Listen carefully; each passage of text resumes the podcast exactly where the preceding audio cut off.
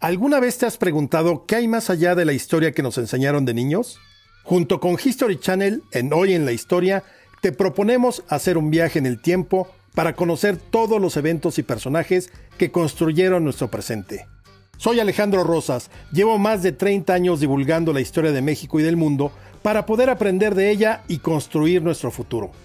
Acompáñanos en este viaje porque jamás la historia se atrevió a tanto. Hoy es el Día Mundial del Sándwich y un Rubén Sándwich no estaría nada mal para sumarme a la celebración.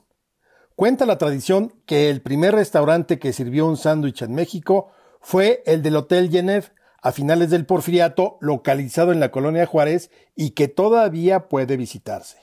Pero mientras se preparan uno, vengo a contarles la historia de la perra laica, primer ser vivo que los soviéticos pusieron en órbita un día como hoy en 1957, cuando comenzaba la carrera espacial. Los perros han jugado un papel fundamental en la historia universal, aunque de manera involuntaria, hay que decirlo.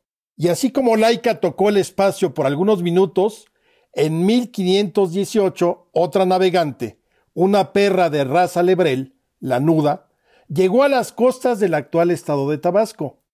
Venía con la expedición de Juan de Grijalva. Era cazadora y fue la primera perra lanuda que pisó tierras continentales. El problema fue que cuando levaron anclas, la perrita se quedó en tierra firme, olvidada, y todos creyeron que se había perdido para siempre.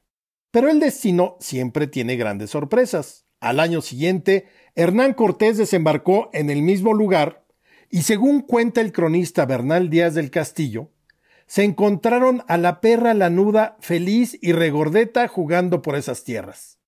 Los españoles recuperaron desde luego a la perra lebrel y los acompañó en sus andanzas. Laika, sin embargo, no sobrevivió a su viaje en el espacio.